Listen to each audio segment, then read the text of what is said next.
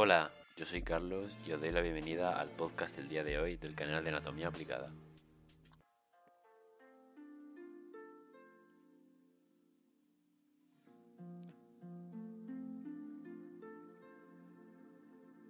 En este podcast hablaremos sobre la glomerulonefritis, que aunque tiene un nombre muy raro, nunca viene mal saberlo. Comencemos.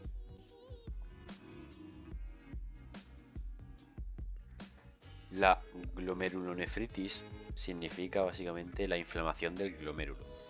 Este glomérulo es la unidad anatómica renal donde radica la función de aclaramiento o filtración de la sangre. Si existe un comportamiento anómalo, puede manifestarse en forma de una disminución en el volumen de sangre filtrada, o bien en forma de una pérdida de la propiedad de filtración selectiva. Esta pérdida de filtración selectiva dará lugar sobre todo a la eliminación por la orina de diferentes elementos formes de la sangre, como hematíes, y de sustancias que habitualmente no se pierden o lo hacen en cantidades mínimas, como las proteínas sanguíneas, albúmina, gamma globulinas, entre otras.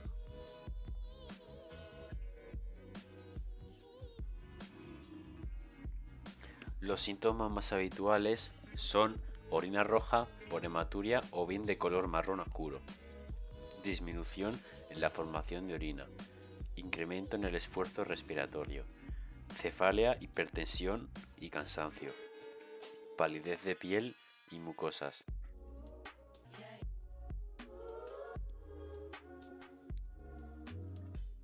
¿Cuáles son las causas de esta enfermedad?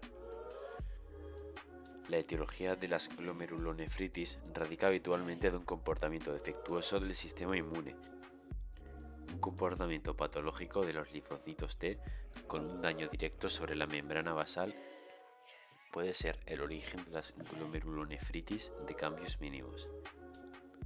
Por otro lado, el organismo puede considerar alguna proteína propia del riñón como extraña, actuando directamente contra ella o bien fabricando anticuerpos que se unen con esa proteína ocasionando complejos múltiples en la propia membrana, dando lugar a glomerulonefritis proliferativas como las extracapilares.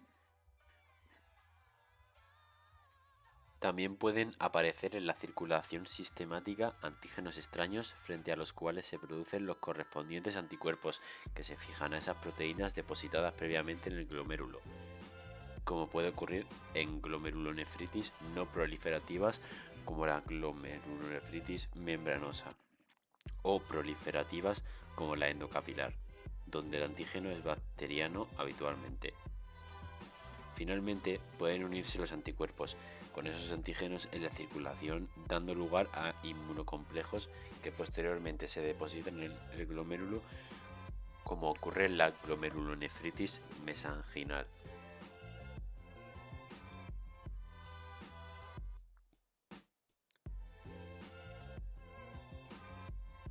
¿Qué hacer para prevenir esta enfermedad? Existen muchos mecanismos que pueden conducir a una afectación del glomérulo renal y con ello a una glomerulonefritis. Algunas veces la causa es desconocida, otras se deben a enfermedades de origen inmune que ya padece el paciente y otras al consumo de algún medicamento que produce lesiones en el riñón.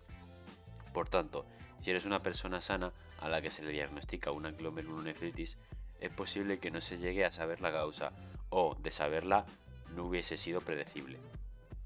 Pero como en cualquier otra enfermedad, la mejor manera de prevenir o enlentecer la progresión es llevar una vida sana, dieta saludable, no fumar ni beber alcohol.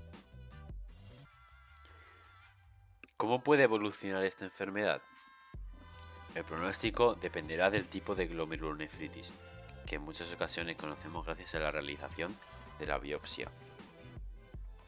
Esta enfermedad puede ser temporal y reversible, o puede empeorar y dar lugar a insuficiencia renal crónica, disminución de la función renal y o enfermedad renal terminal, es decir, el riñón deja de funcionar correctamente.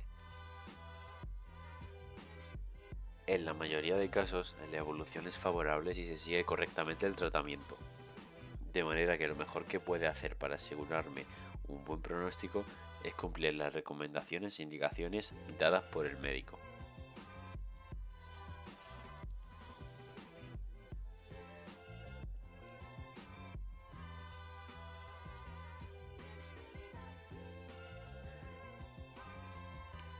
En conclusión, la glomerulonefritis es una enfermedad que afecta al riñón y hace que no se filtre la sangre correctamente.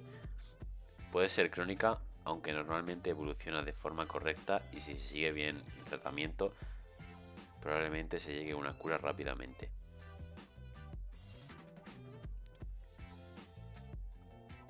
Esto es todo por ahora. Muchas gracias por haberme escuchado y nos vemos en otro momento en el canal de Anatomía Aplicada.